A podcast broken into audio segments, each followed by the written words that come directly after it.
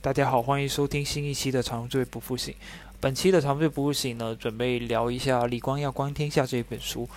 哦，众所周知啊，李光耀是新加坡的总理，然后执政非常多年，也是新加坡的首任总理了，然后把新加坡带到了一个比较繁荣跟文明的一个社会形态中。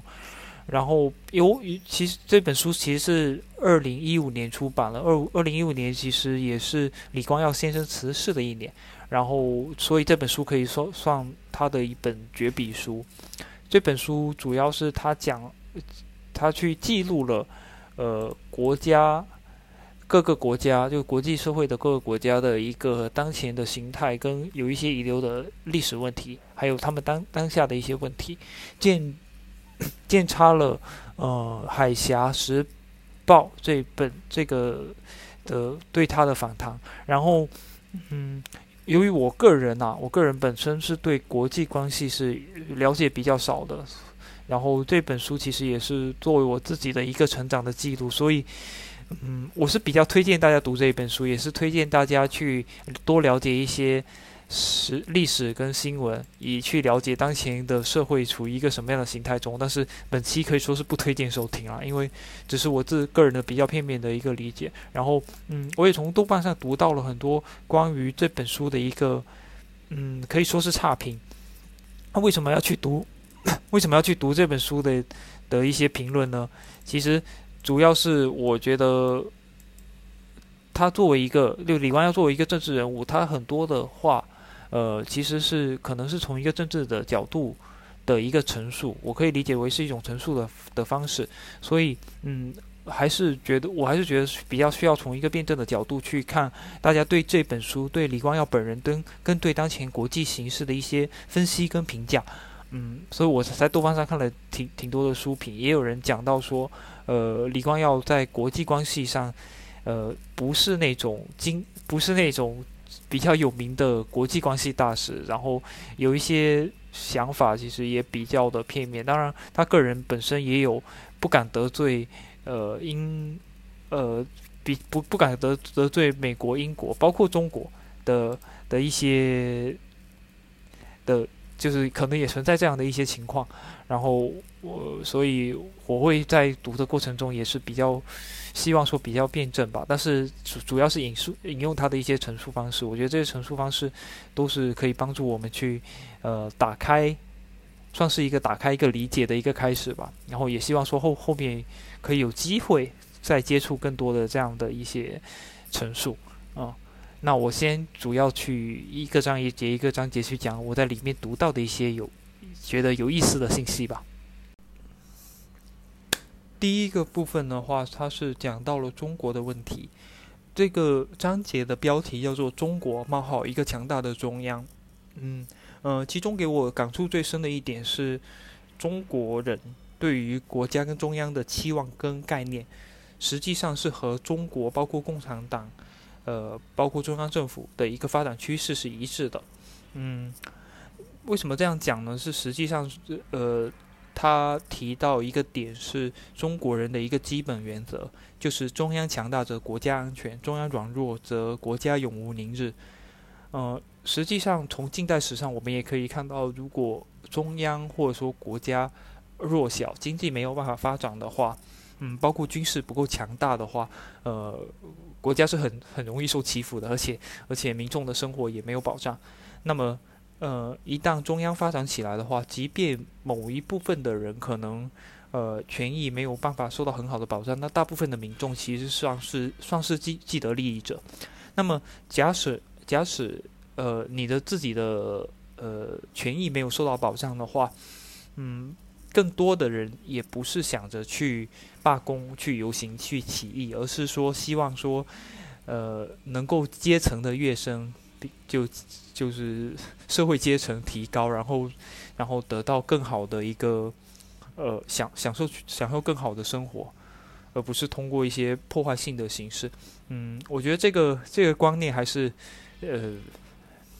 就就我还蛮蛮认可这个观念的，因为国国内的大部分人其实是是这样的一个态度。然后呃，这个问题实际上不是国内现在最尖锐的问题，因为这个问，因为从李光耀的角度来看的话，中国实际上是还没有高度分化的，社会流动性还存在，它就不是那种说，呃，上流社会就一直是上流社会，然后下流社会，呃，就是下就是中下阶层没永永远没办法跃升的这样的一个格局存在。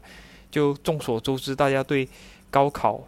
这个事情的一个比较好好的正面的一个理解是，它其实是保障了，呃，没有就是那些家庭环境一般、社会阶层比较低的人，还有一个向上发展的一个可能性。嗯，这是这是第一个点。然后讲到中国的话，呃，还有第二个点，就是当前面临的一个比较大的问题，就是。当前中国实际上是有大量的廉价劳动力的，所以呃每年的 GDP 的增长还能保持到在七到九左右。但是呢，现在面临的一个很迫切的问题就是人口政策上的问题。人口政策上问题是因为比较长期的计划生育。那实际上，呃，本书会提到的一个比较重要的概念，也是我最近刚了解到的一个概概念，是关于。呃，人口替代水平，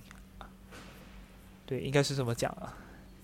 人口替代水平的总和生育率叫总和生育率，这个这个人口替代水平的，一般要达到二点一才能够达到这个世代更替的水平。二点一是什么一个概念呢？就是一个女性女性的一生的话，要生二点一个小孩，啊，整个整个社会才能够。正常的保持人口的稳定，如果低于二点一的话，就会导致到，呃，导致到人口变得更越来越少，然后劳动力稀缺、老龄化这样各种各样的问题。嗯，当前呃，我所了解到的二零一八年社会的总和生育率是二点四，然后中国大陆是一点二五，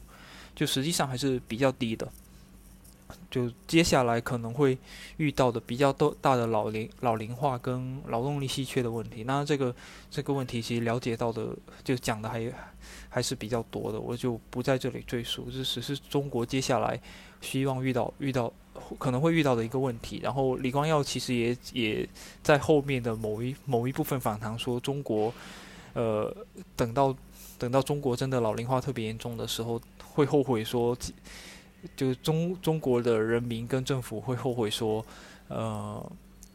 计划生育就放开计划生育这件事情执行的太晚了，对这样一个问题，嗯，这是关于中国的部分。然后接下来讲第二部分是关于美国的部分，嗯，实际上，呃，从豆瓣上看到的网友的态度是是说李光耀在书里是比较迎合呃美国的观念的，就是讲了太多美国的好话。但是有两个点，我觉得，呃，作为我们可以去理解他这种陈述方式，就是他讲的美国之前去出兵越南的一个理由，实际上是不希望说共产主义席卷到整个整个东南亚，因为按按照按照李光耀所写，就是就是。如果美国当时没有出手的话，其他东南亚国国家是没有办法抵抗这个共产主义的意志的，就就就就是抵抗共产主义的意志就会瓦解，所所以他出兵越南的这段时间是，呃，有一有一个额外的时间让东南亚去发展起来，为这个东盟的存在去奠定一个基础，就是没有。都发展成共产主义的国家，然后第呃这里还讲到一个比较新鲜的角度，是亚洲国家对于美国的态度。就比如说像日本、韩国、嗯新加坡这这各个国家，包括东南亚很多的国家，呃，都希望说呃美国在在整个亚洲的就整个亚太地区中去去。去担任一个平衡的作用，防止中中国太过强大，使他们在政治和和经济各方面都没有一个没有一个和平存在的一个，就是就是意思就是说，如果你中国要欺负我，那我拿你一点办法都没有。但是如果因为有美国的存在，才能够保持到这个地区不至于失衡，所以他有一个角度是觉得说，美国的存在在亚亚太地区还是非常重要的。大家其实希望说，美国出手干预，呃，中国及中国周边关系的，对。然后这个这个角度其实，呃，我我不知道是对是不是是不是一个正确的理解角度，跟这些国家是不是这样想的？但是我觉得提供给我提供了一个思路吧，因为我之前其实也不知道说大家一直在说日本跟韩国什么美国的舔狗之类的这样的说辞，那到底这些国家为什么甘于呃甘于对美国这样子呢？所以他提供了一个理解的角度吧。不过这个问题，我觉得之后应该也可以从新闻里面去多多了解一些新的事实，然后，然后多读一些政治人物的书，我觉得可能会有更深的理解。然后第二个呢是讲到一个很重要的问题，就是呃，美国出兵阿富汗，就九九一之后出兵阿富阿富汗到嗯。跟他后来出兵伊拉克的一些问题，那那李光耀在书里的一个角度是说，布什是出于善意去出兵伊拉克的，因为萨达姆作为一个不理性的独裁者，破坏破坏了区域乃至世界的稳定。那美国希望在伊拉克建立一个政府，并将这个古老的民族民主化，然后这个是不可能的。啊，他他他说这个事情是不可能的，才导致到说美国后来在退兵这件事情，呃，有特别的尴尬。嗯，这角度被豆瓣的很多人诟病，我就不多赘述。但是，但是可可以理解为这是李光耀的一种陈述的方式吧。我也不知道他心里内部是不是这么这么想的啊，也不知道这到底是不是事实。呃，那美国这部分的话就就简单带过，因为呃，关于呃阿富汗。的这些问题的话，我觉得我在这里多讲也也没什么用，因为大家随便一个人随便看看新闻，应该理解都比我深得多。然后第三个部分是讲到欧洲，嗯，这一章的的主题叫做“欧洲冒号衰退与分歧”，它是讲到了几个问题，一个是欧洲一体化的问题，嗯。呃，我简单讲一下欧洲这个一体化的一个个历史吧，也是我后来查资料查到的。就一九五五一年，让莫内，让莫内是一个人，他提出了欧洲统一体的一个概念，就欧洲钢、欧洲煤钢共同体。当时这个共同体只涵盖了六个国家，就是法国、意大利、德国、比利时、荷兰跟卢森堡。然后这个统一体其实是维持了二十年，等到了一九七三年之后呢，就有好几个国家加入，直到一九八六年的时候，这个共同体扩大到十二个国家。然后有一个大会，这个大会叫做马斯特里赫特大会，上面有一个错误的决策是允许任何国家都加入欧盟。然后当时人人都想分分一杯羹，所以是有二十一个国家加入了欧盟，结。二十七个国家，然后有十七个国家是，呃，共用欧元，就是就是就一个欧洲共同体的这个这个概念。然后后来遇到了很大的债务危危机的问题，所以这个欧元的根本问题是财财政是没有呃，欧洲的这十七个国家实实行了这个货币的一体化，但是呢，像德国跟希腊。的消费观念是完全不一样的。那那因为这十七个国家它没有一个联合的财政部长的调控，所以没有办法呃很好的去平衡这件事，就导致到比呃我我理解到的可。可能的一个问题就是，就比方说有一个国家它是采采取一个紧缩的制度，有一个国家它采取一个扩张的制度，那那怎么能行呢？就是这个欧元的汇率到底要拿那怎么来算？所以就出现了很多很多的问题。那后来，呃，这本书的后面，呃，李光耀跟施密特啊，施密特是一九七四年到一九八二年。联邦德国的总理啊，嗯，然后他跟他们的对谈里面有，呃，提到了一些问题，就是就比如说一开始其实呃尽量的保持不要太早的让那么多的国家一次性的加入这个欧洲一体化，就是欧欧洲统一体，就是慢慢的加入，然后呃去平衡中间的关系。会更好一点，会避开说这中间这遇到的许许多多的问题。然后他们其实也有一个统一的理解，说欧元的这十七个国家如果能够在财财政政策上整合，然后有一个统一的呃唯一的一个财政部长来调控，呃，实际上是会好得多的。但是李光耀也在他的这个书里面讲到说，这个可能性是非常的低的。那更大的可能性是是欧元区逐局部的解体。就是逐出部分的国家，像像比方说希腊现在就债务危机太大了，这样的国家局部的分分散掉，嗯，可能是其中的一个方式。这是关于欧洲一体一一体化跟债务危机的问题。第二个呢是讲到福利和劳工保护的一个发展道路，就欧洲是选择了这个道路，那选选择这个道路的好处是社会比较温和，然后底层阶。级是比较少的，然后贫富差距也是比较小，但是带来的问题当然就是，呃，失业率比较高，然后大家都不太愿意去工作，对。然后他也讲到说，有某一些国家，像北欧的瑞典、挪威跟丹麦这几个国家，实际上资源的浪费不是特别严重，然后 GDP 其实年增长、年均增长率其实也是会稍微更高一点点，因为。主要是因为这些国家比较小，然后民族比较单一，内部凝聚力比较强，大家愿意把其他人当做是一个民族的，然后去照顾他，他们付为他们付出，所以不会觉得说这个福利跟劳工保护是一个特别大的问题。当然也有失败的例子了，像什么呃法国、意大利跟西班牙这几个国家，在他这个书里讲到是福利社会一个比较失败的例子吧。那实际上呢，随着后后来难民的涌入跟人口结构的变化，实际上也可能会使这件事情变得越来越难以去控制。这是福利跟劳工的保护的一个制度。然后第三个里面的提提到的第三个问题，呃，就是第第三个让我觉得挺挺有感触的事情，是他从另外一个角度去看待殖民这件事情。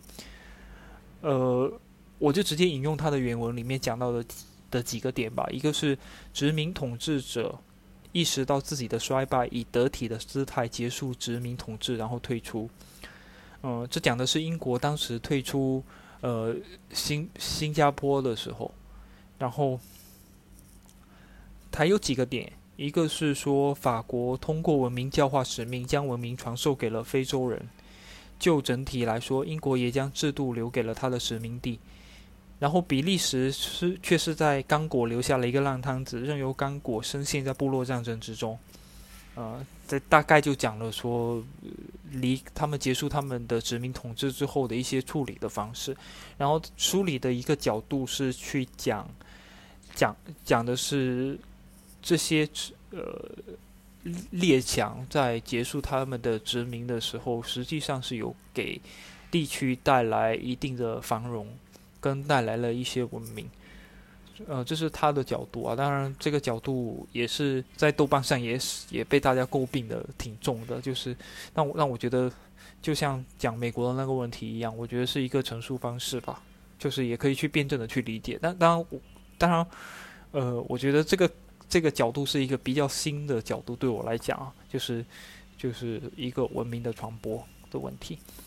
那关于欧洲的话，我我就讲这几个部分。嗯，下个章节是讲日本、朝韩跟印度。嗯，这里面朝鲜跟韩国的问题，我我没有什么感触，就讲一下日本跟印度。日本的话，嗯，它是有一个很很，就它的生育率是很低的。就是这本书写的时候，它呃大部分讲的是二零一二年的数据嘛，讲的日本。的生育的生育率是是一点三九，但是呢，日本为什么会这个问题看起来比新加坡严严峻非常多呢？是因因为日本的这个民族非常抗拒抗拒外来的移民，就日本的常住人口中，外国人的比率不到一点二。他这里有一些对比的数据啊，英国是百分之六，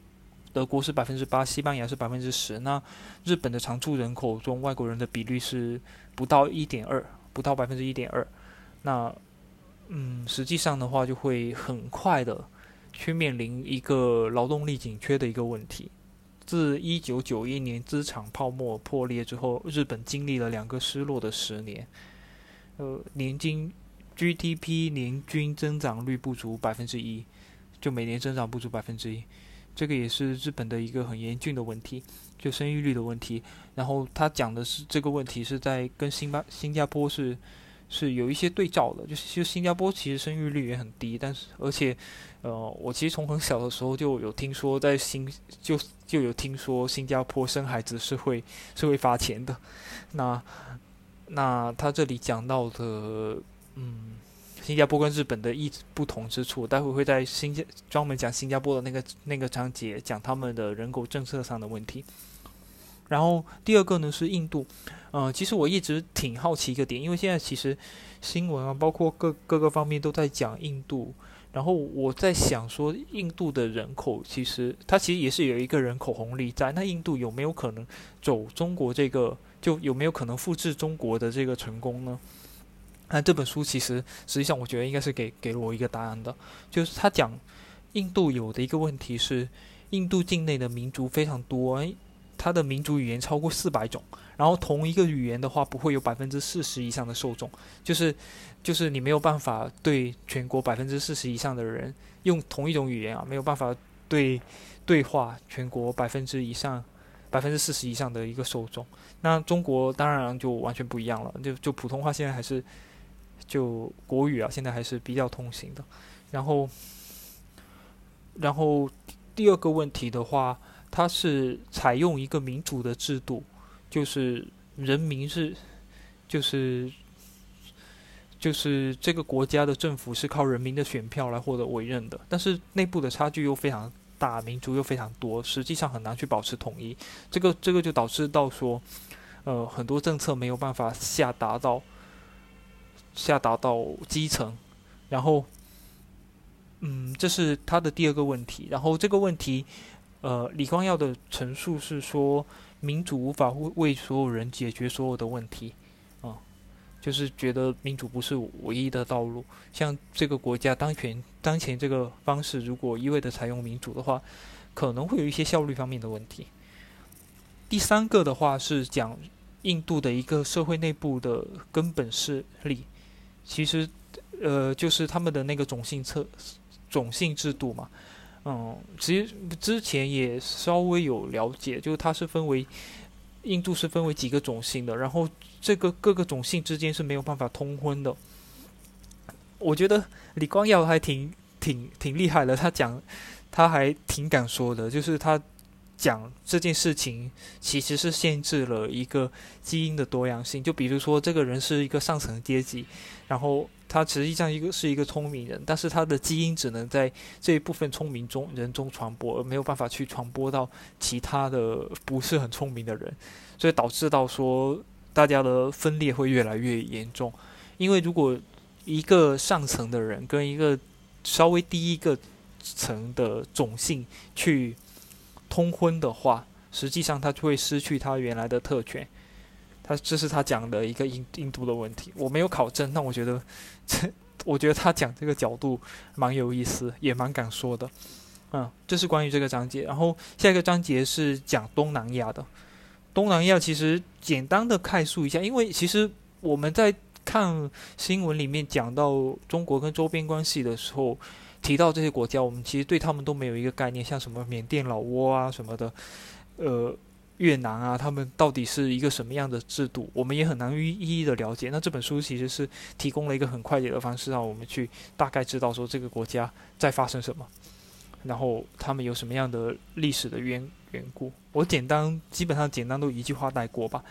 嗯，缅甸，先说一下缅甸，因为缅甸最容易说。他说是他说是六十年代这个国家奈温将军选择了一个。社会主义的道路，然后驱逐掉所有的外国人，经济上是闭关自守。对，这所以这个是有点像我们当当时清朝了。嗯，接下来下一个要讲的是，我就简单一句话带过了，因为其实书里的话，它也只是用了一两页纸来来讲这个国家当时现在有的一个问题。然后第二个呢是印尼，印尼其实是花了比较大的篇幅来讲的。印印尼有一点七五万个岛屿，超过两百个不同的民族，然后它的几代的领导人实际上是采用了不同的策略。其中有一个领导人叫做苏哈托，他是仰赖一个中央集权的制度，利用武装力量来保持国土完整。嗯，李光耀是比较不不认可这一点的，因为他觉得他们的地理位置上是很难，就很难支撑他们这个中央集权。然后后来实际上，实际上像他们的下一个领导人。就是哈比比，哈比比接任之后，决定走地方化的一个道路，直接任命基层的一些政基层的政府，然后接下来的领导人更是进一步的推动了地方的自治自治，所以所以是有帮助的，所以他其实对对印尼的的未来是比较看好的。然后，呃，再讲第三个国家是泰国。泰国的话，这个部分是讲底层阶级的的觉醒的，就讲到之前，呃，他信，哦，因为他信在我我们的脑海里只是新闻中的一个名字，就是他他实际上自己是本来作为一个亿万富翁，然后他把政曼谷的政权和中上阶层独占的资源转移到贫穷的一个地区。让北部跟东北部的农民分享国家经济增长的果实，但是这这个举动就重伤了精英的阶层。但实际上呢，嗯，他们每一年的选举基基本上，嗯，这个方向还是比较受到大家的支持支持的。二零零九年的话，精英精英阶层其实发动了一个军事的政变，然后推推翻了他信。但是二零一一年，他信的妹妹英拉又当选了首相。所以他这个这个路线是比较，我觉得比较偏向于民粹，然后然后其他理解没有了，就我非常片面啊，嗯，然后下个下一个部分是讲越南，嗯，越南其实在八十年代的时候就已经决定要推行自自由市场的改革了，但是它跟中国不太一样，就是它没有一个强有力的坚信改革的一个领导人物。这里讲的中国是讲的是邓邓小平，那其实，呃，越南是它带来它改革带来的负面效应是官员都很腐败，但是都都很贪污腐败，但是又没有一个领导人去坚决的去改变他的制度，所以他也会遇到一些问题。啊，这一章讲东南亚的的各个问题，前面还讲了马来西亚，但是马来西亚的的部分太小了，这就就在新加坡这一部分一起说。嗯，下一个章节讲新加坡。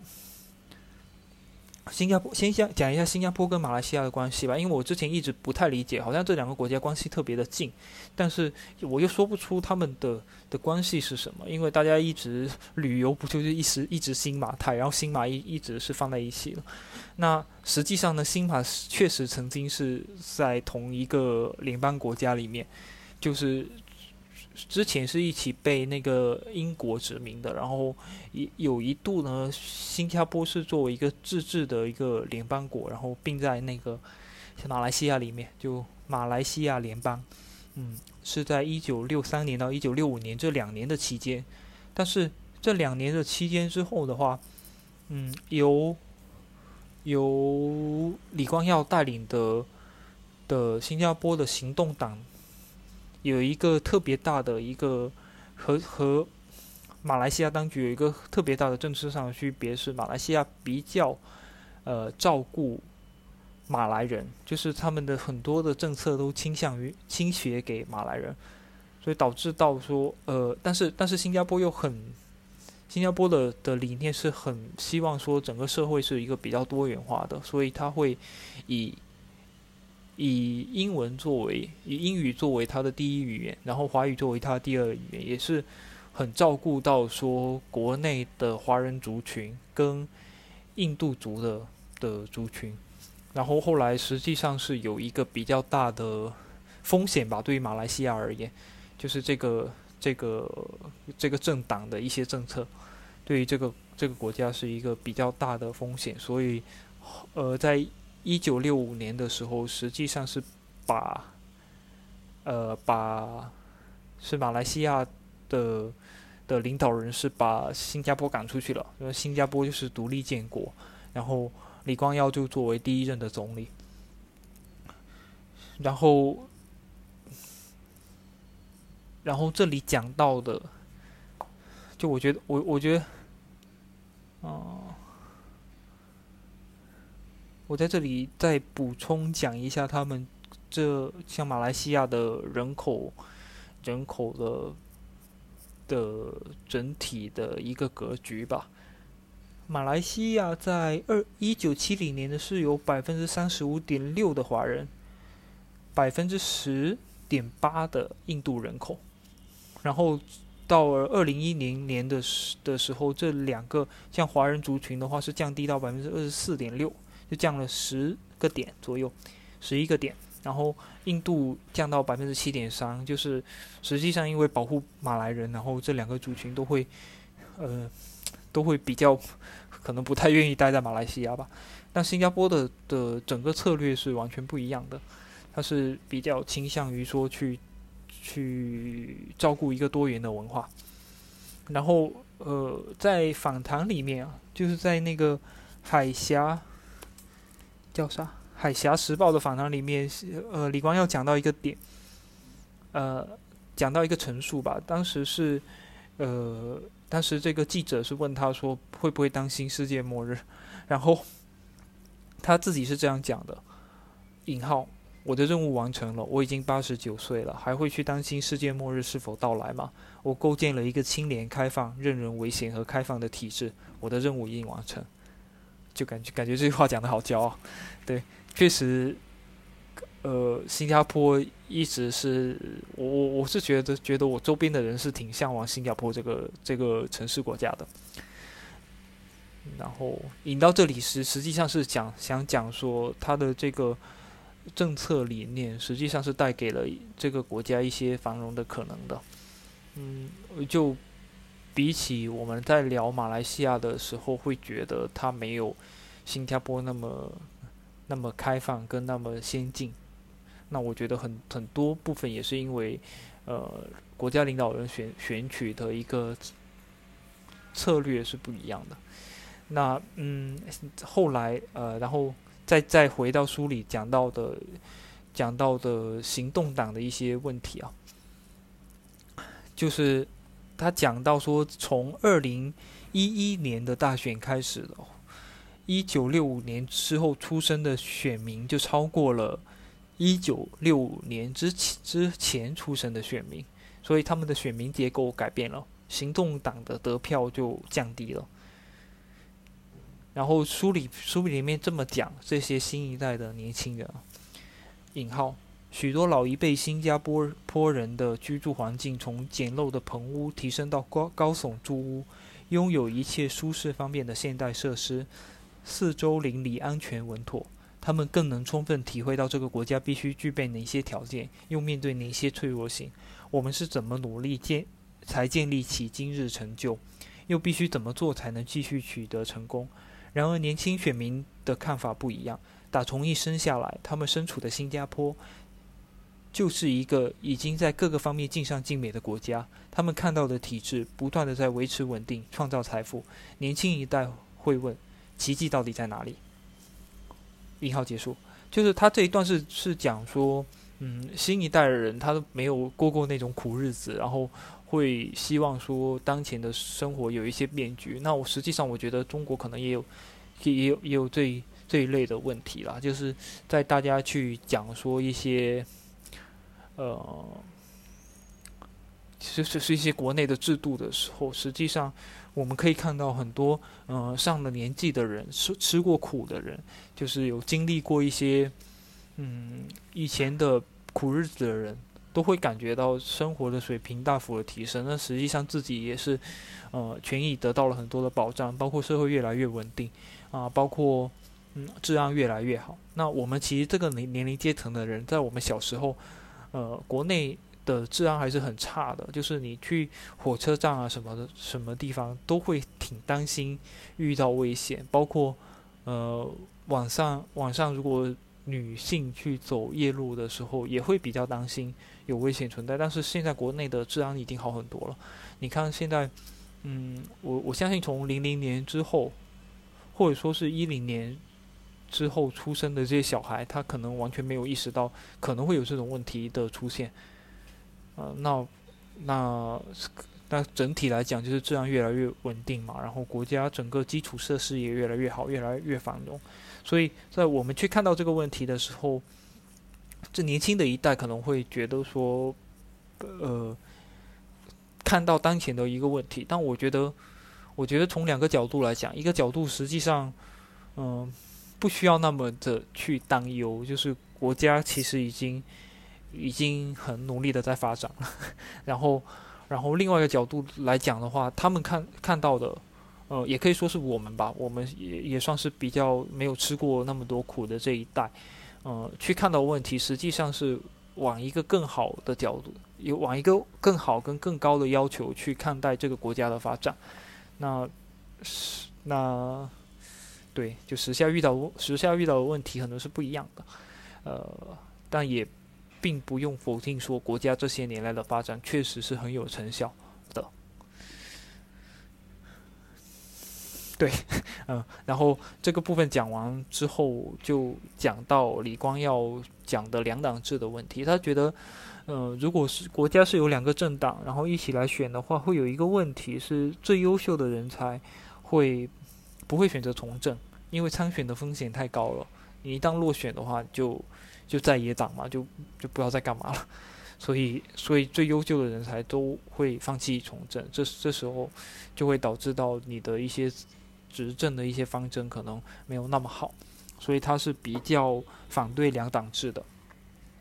嗯，这可能也是他个人的一个性格的一个原因。其其他我就不用再多赘述，因为最至于大家如果是想看到李光耀，大家对李光耀的理解的话，我觉得，嗯，也网上也有很多其他的一些角度。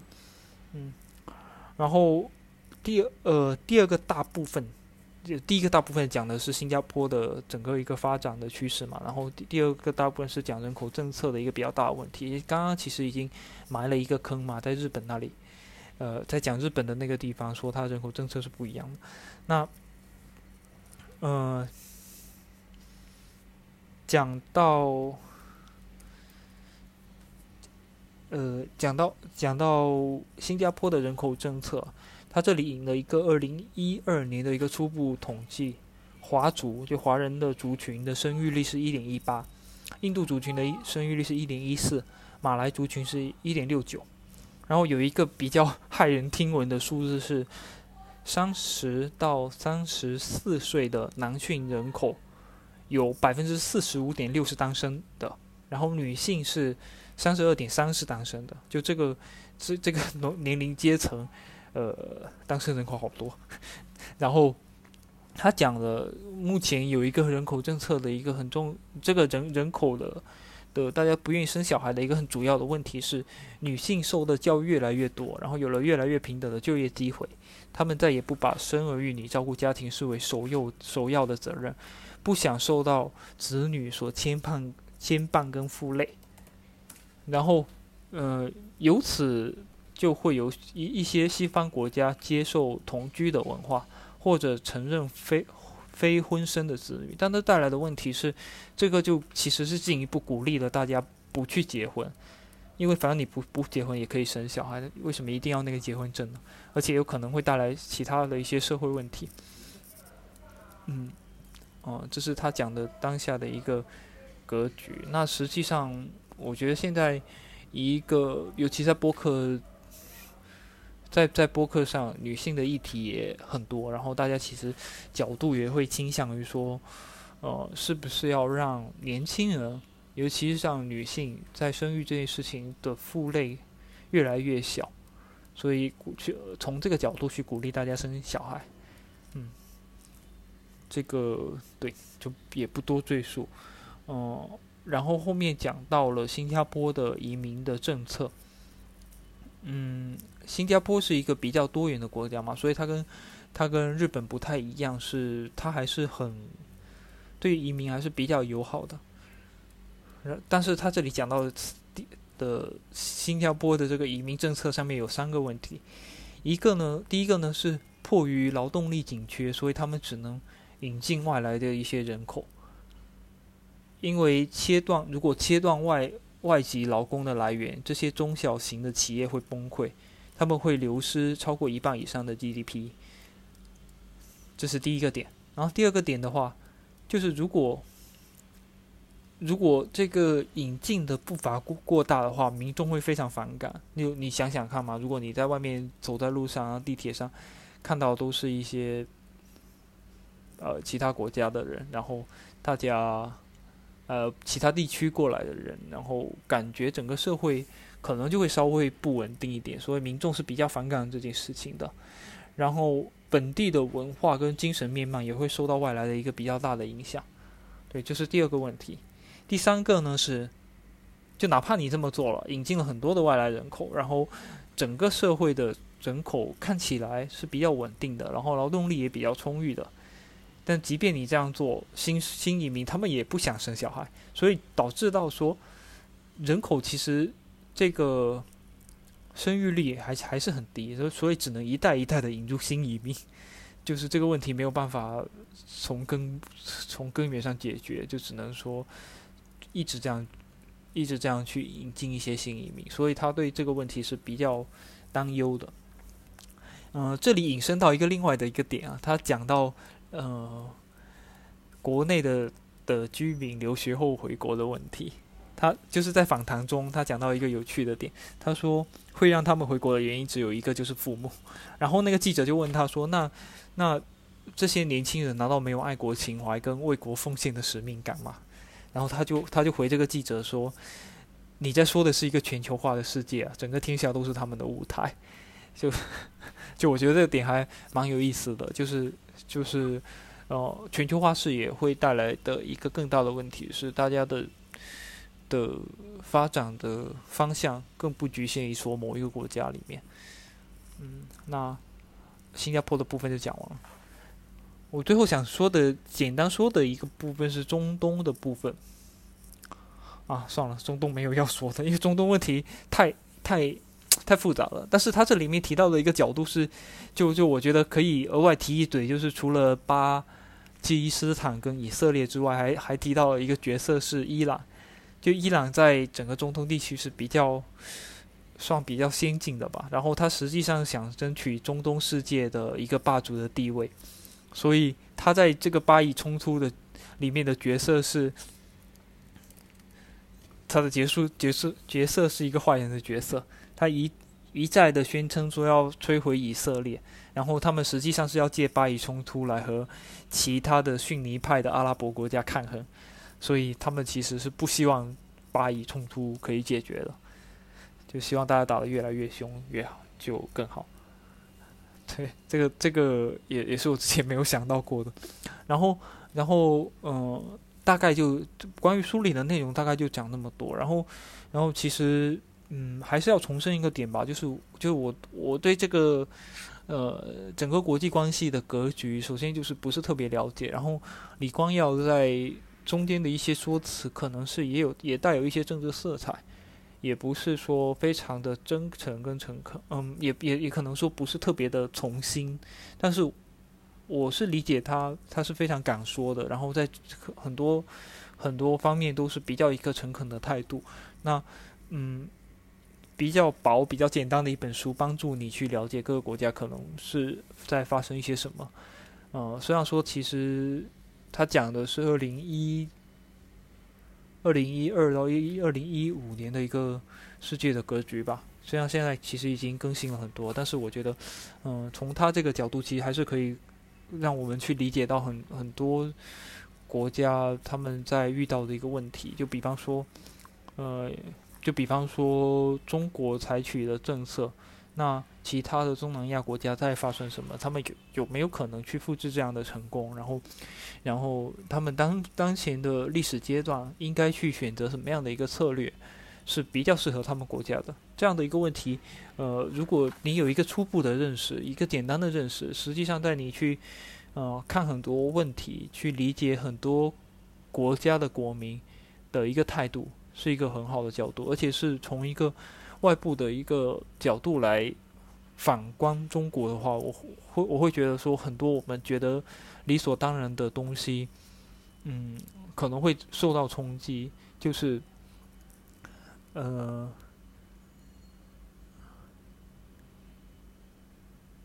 让陌生的事事物变得熟悉，让熟悉的事物变得陌生，大概是这样的一个角度。然后，呃，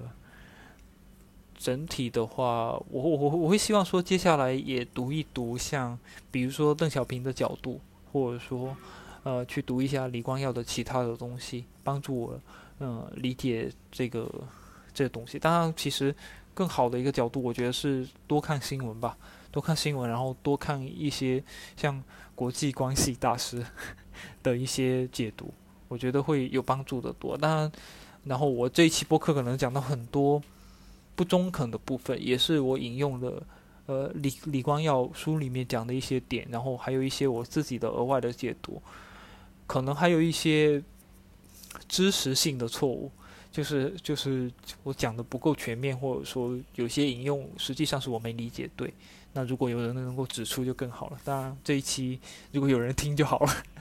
好，那这一期就录到这里吧，就简单的讲一下我对这本书的认识吧。然后我希望说，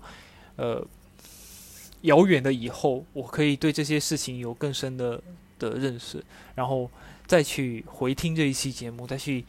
再去讲一讲我对这些事情的一些认识，跟更好的去解读。国际关系跟解读李光耀这个人，我觉得这样的成长对我来说还是挺值得记录的。啊，那这一期就录到这里，去吃饭了，拜拜。